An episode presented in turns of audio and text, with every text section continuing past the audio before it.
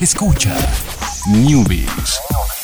Ciencias, tecnología, videojuegos y las mejores recomendaciones para tus dispositivos. Newbies y Online.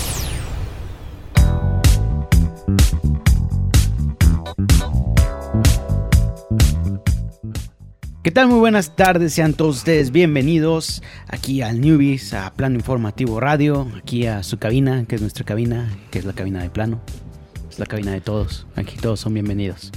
Eh, solamente con invitación. Ah, sí, so- si, So- tienen invitación, bien- son bienvenidos. Exactamente.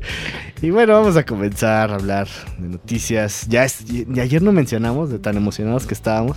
Mucha gente de seguro estaba así como de, ah, como que de las vacaciones, aunque no tuvieran las dos semanas de vacaciones, de todos modos se siente que cambia la, la vida en el, en el día anterior.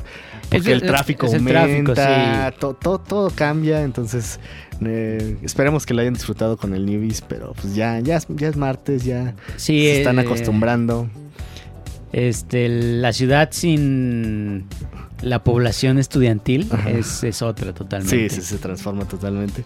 Entonces ahí está, de vuelta. Pero bueno, ya es martes, vamos a hablar de noticias. Y vamos, seguimos con el tema de la semana, el tema que sigue todavía dando de, de- de qué hablar.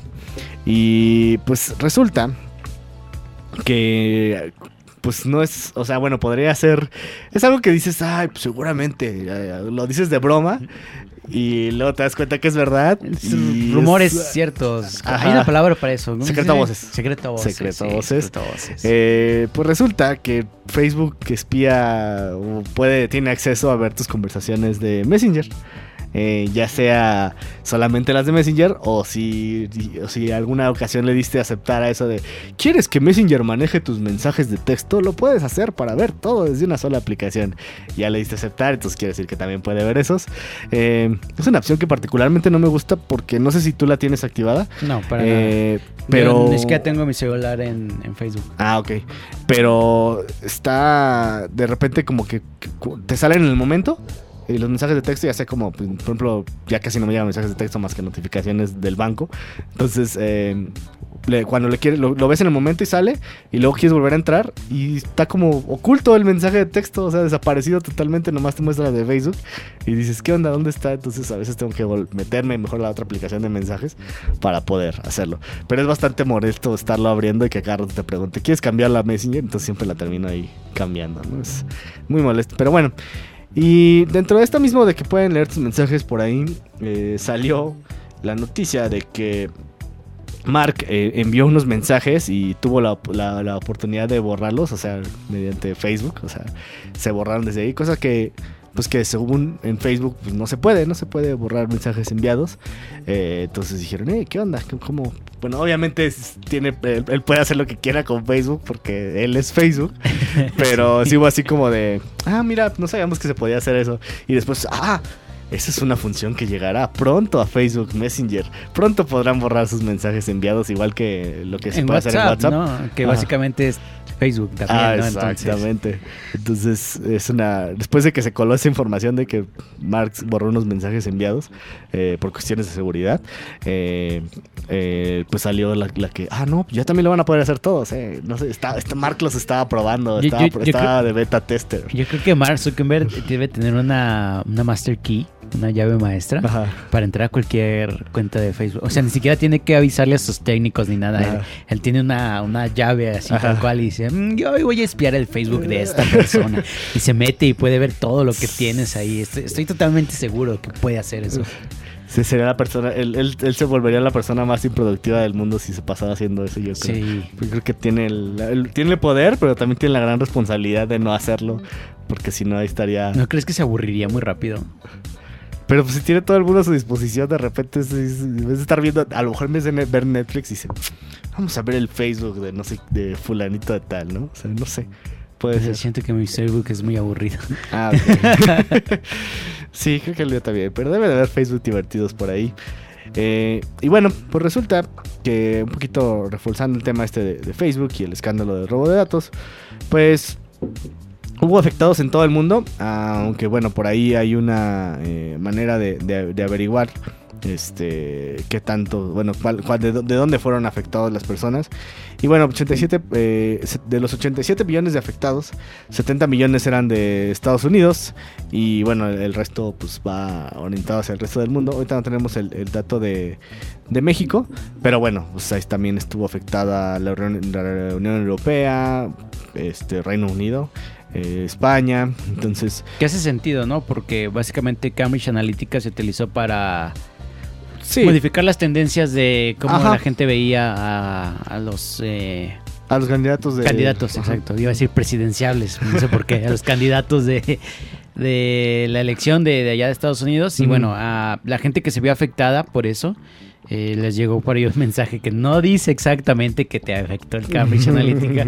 Simplemente dice, ¿sabes qué? Este, debido a los hechos que este, han ocurrido, te recomendamos eh, checar los permisos de tus aplicaciones que tienes en Facebook. Y este, date una vuelta, puedes checarlos en este link. Entonces, si te llegó ese mensaje, es que probablemente tus datos fueron este, ahí comprometidos. comprometidos en el Cambridge Analytica. Y bueno, vámonos a hablar de lo siguiente. Probablemente te- tengamos más noticias de esto de Facebook durante toda la semana y en la siguiente. Entonces, mientras vayan llegando, los vamos a ir contando. Rápidamente te voy a contar, Jorge, que ya jugué Sea of Thieves y. ¿Qué tal? Yo no, no le tengo eh, gran fe mira, u emoción al juego. Yo pensaba que era un juego como para la gente que le gusta Minecraft, que le gusta Don't Starve, que le gusta esos juegos super... Y dije, este juego es como para Jorge, este juego no es para mí. Eh, y por eso te preguntaba si cuando hablamos de Sea of Thieves, dije, ¿se te antoja jugar Sea of Thieves? Y tú decías, no, no, todo No. se me antoja. Es que sabes que a lo mejor yo, eh, una, no tengo un amor por los botes o barcos o lo que Yo, sea. yo tengo un problema con los piratas, no me gusta para nada el tema. O- Otra, eh, a lo mejor peco de ignorancia y no sé qué emocionante y divertido es ese mundo, pero el hecho de estar en un barco nada más es como... ¿Y aquí qué se hace? Ajá, O sea, ¿qué me puede entretener de piratas en un barco? O sea, si no llegan a una isla, si no invaden, si no sé, o sea. eh, y lo que veía ahí como en Sea of Thieves es que a lo mejor te puedes encontrar otro barco y ahí medio pelear, pero no me llamaba mucho la atención. Sí, realmente no se trata de eso. Es, es un juego súper simple y que la verdad eh, eh, le fue súper bien de ventas. Incluso a pesar de que hubiera estado en Game Pass, mucha gente yo creo que le, le valió eso de que estuviera en Game Pass y de todo mundo lo compraron. Y pues estuvo streameando, se estuvo streameando mucho y demás. Pero como que después de una semana se enfrió muchísimo el tema. O sea, obviamente Es, todas es- las. ese es el problema, o sea. Por ejemplo, pasó lo mismo con ARMS. Ajá. ARMS, o sea, no digo que sea un juego malo, pero es un juego igual simplón. muy de la fiesta con tus cuates y lo jugaste cuando salió y después ya no lo vas a volver a jugar. Sí. Me imagino que Sea of Thieves pasó lo mismo porque yo también vi mucho hype, sale y luego simplemente mm, en picada, Sí, en picada, en picada. Que bueno, si se vendió mucho y mucha gente lo compró, pues, a- pues al estudio y a Microsoft pues es como de bien, Pues ¿no? sí, Fue un éxito. sí, sí, sí. Pero en realidad es, uno, es un juego que vas a olvidar, ¿no? Ajá. Y no sé, ahí siento, me entro en conflicto como de pues dame un juego que, Sí. que recuerde, ¿no? Que regrese que a se él como supone que lo están continuamente actualizando y demás, pero realmente, mira, mi experiencia fue esta, súper simple. Eh, la primera vez que entré, entré en un multijugador. Eh, entré y estaban como a media misión, estaban a punto de terminarla, entonces como que no hice nada y ganamos y ya teníamos un cofre ahí, fui a venderlo, me dieron dinero y dije, ¿qué? Logros ¿Qué? gratis. Sí, fue así como logros gratis porque entré en una partida a medio de alguien que se había salido, yo creo. Eh, entonces, sí, vamos al barco. Realmente yo ayudas a, si son varios en la tripulación, pues ayudas a que el mapa para ver a dónde tienen que ir y ya le, le avisas por chat porque es muy importante tener el chat de voz. Eh, o subes, la, eh, controla las velas hacia la dirección que quieres que se muevan o qué tan arriba o abajo las quieres para que se mueva rápido el- el barco o no. Y ya, o sea, obtienes un tesoro, lo llevas a donde vendes tesoros, te dan dinero y con ese dinero puedes comprar cosas que no afectan en nada más que estéticamente a tu personaje. Entonces eso es lo que estancó el juego, que simplemente pues todos siempre están en igualdad de condiciones, nada más cambia pues apariencia física y por un lado eso podría pues, verse como algo bueno, pero al, ser un juego que no es ni competitivo ni nada, si los jugadores con más experiencia tuvieran como más poder, no afectaría la experiencia de juego porque no estás hablando de un competitivo. Entonces, pues está extraño. Mi otra experiencia fue en individual y fue la que más me divertí, pero porque me pasó algo súper chistoso. O sea, hice la misión de que tenía que agarrar dos, dos gallinas, ¿no? Una gallina de un color y otra de color. Y ya, pues fui las jaulas, las agarré. eh, me estacioné mal en la isla donde estaban. Y esa fue mi acabose. Porque yo dije, ah, sí, ya tengo las gallinas, ya me subí al barco, eh, puse mis gallinas en un lugar seguro. Y dije, ¿y ahora cómo salgo de aquí? Porque estaba así como que tenía que salir el reversa. Y dije, ¿y cómo le doy de reversa al barco? Ahí le mueves la palanca donde dice R. Entonces, eh, realmente, pues intenté así como dar la vuelta, una vuelta súper cerrada. Eh, en esa vuelta súper cerrada choqué con mil cosas. Eh, ya por fin estaba en el, Ya estaba para regresar a donde vendía las cosas. Pero mi, mi barco estaba súper dañado. Se empezó a hundir. se- empecé a tratar de reparar todo. Pero yo iba demasiado rápido y se me olvidó regresarme las velas para parar el barco o tirar el ancla para pararlo. Y estoy yo intentando repararlo y seguía chocando. Entonces se seguía dañando el barco. E intentaba repararlo de nuevo. Y luego hay agua en el barco y la tienes que echar afuera para que no te mueras. Entonces, el tratar de hacer todo eso yo solo, eh, dije, bueno, esto lo tenía que haber hecho con alguien. Pero fue una situación tan cómica y que me, y divirtió tanto que, bueno, al final mi barco se terminó hundiendo y fallé la misión. O sea, las gallinas se hundieron y- y ya no pude hacer ni una misión. Entonces, y dije, me divertí un rato, pero dije, no, no, o sea, no, no quiero hacer esto. No quiero estar fallando todo el tiempo y tampoco quiero estar jugando con más gente. Entonces, como que no es para mí el juego, pero ese momento de, de frustración y de cómico, de que todo lo hice Corriendo mal, corriendo en círculos en el barco para salvarlo y que al final no lo salvé. Fue un buen momento, pero hasta ahí. Fue lo único que me dio Sea of Thieves. Y pues eso parece que también es una experiencia parecida a la gente. Un rato de diversión y ya. Vámonos rápido con una recomendación. Es recomendación, es eh, pla- eh, plática, es este.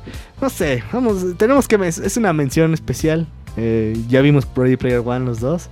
Eh, si no saben qué es Ready Player One, es una película, la película más reciente de Steven Spielberg.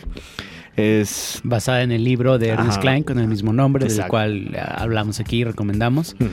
Eh, ¿Tú leíste el libro? No, ¿Viste la película? sí. Yo leí el libro, vi la película. Ajá. Si quieres dar avanzar primero. Ah, ah, bueno, pues, la, la película eh, me gustó mucho eh, eh, por, toda, por todas las... Es como un paseo así de referencias a videojuegos y demás. Y es una historia bastante simple y se me hace eh, muy disfrutable porque es una... eh, lo que me di cuenta antes- incluso antes de entrar, que era una película clasificación A y dije, ah, qué chido, o sea, pues es como... O sea, un niño puede entrar y ver esto y...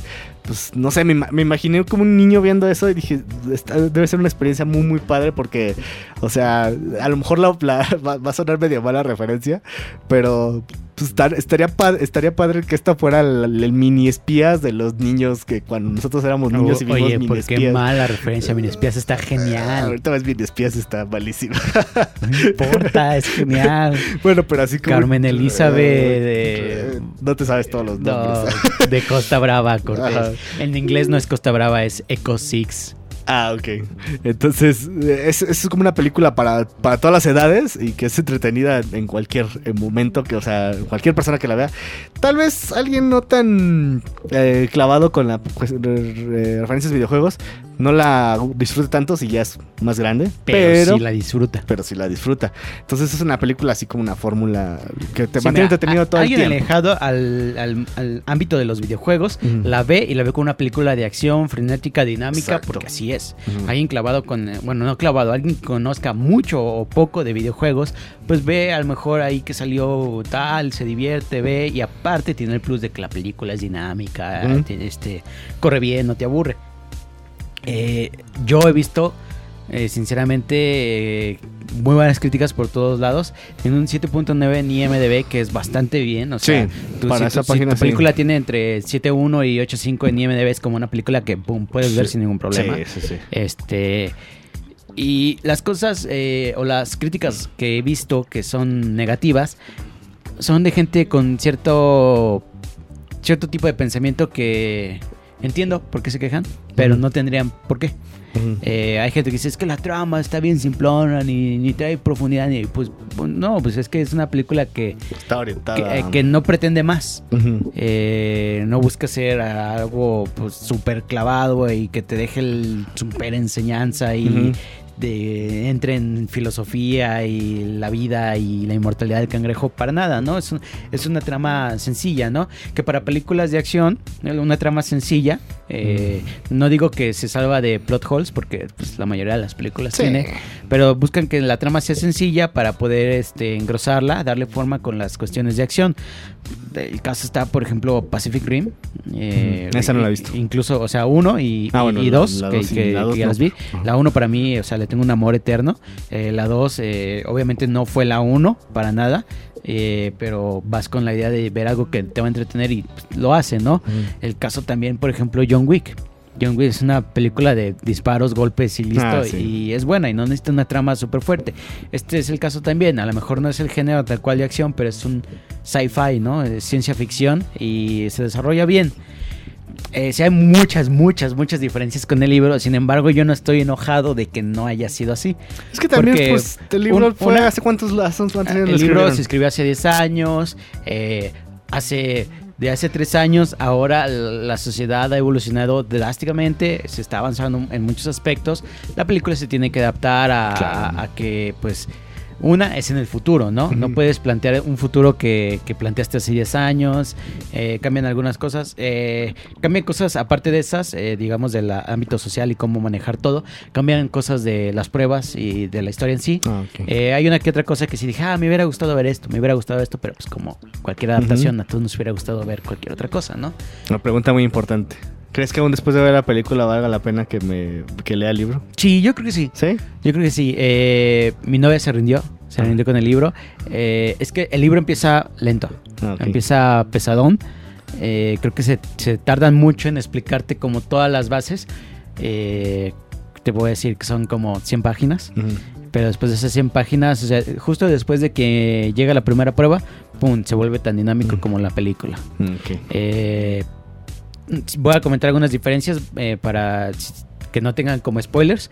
Eh, las pruebas, todas las pruebas son totalmente diferentes en el libro. Ah, totalmente. Eh, obviamente en la película no hay muchas referencias que hay en el libro por cuestiones de licencias. Sí. Eh, Que igual es sorprendente la cantidad de Sí, referencias y cantidad, que hay. que es, dices, es inmensa. Ajá. Que obviamente al ser solo como referencias de estéticas de que, ay, aquí pasó este personaje, aquí esto, pues a lo mejor no están tan caras.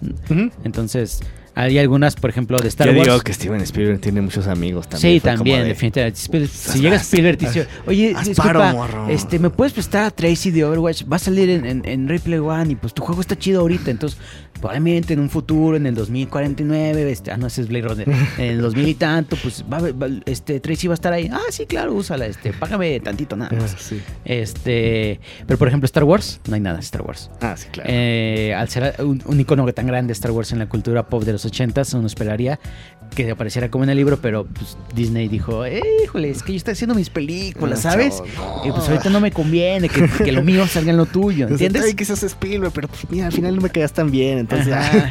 Eh, ¿Qué más? Hay lapsos de tiempo muchísimo más largos entre cada prueba en el libro. Ah, Estoy hablando de que pasan meses, seis Ah. meses, ocho meses entre pruebas. eh, y aquí en el libro todo es muy rápido. Entonces hay mucha gente que se queja de eso, ¿no? Como de, ay, voy a decirle, a- soy gamer y de seguro voy a decirle a mi chica que me gusta la tercera cita que la amo. Eh, eh, hay una explicación para eso en el libro Ajá. porque obviamente aquí todo Pasa es más rápido y sí. así. O también escuché la crítica de, ah, jaja, martes y jueves, este, solo martes y jueves se puede este, besar a tu chica, jaja.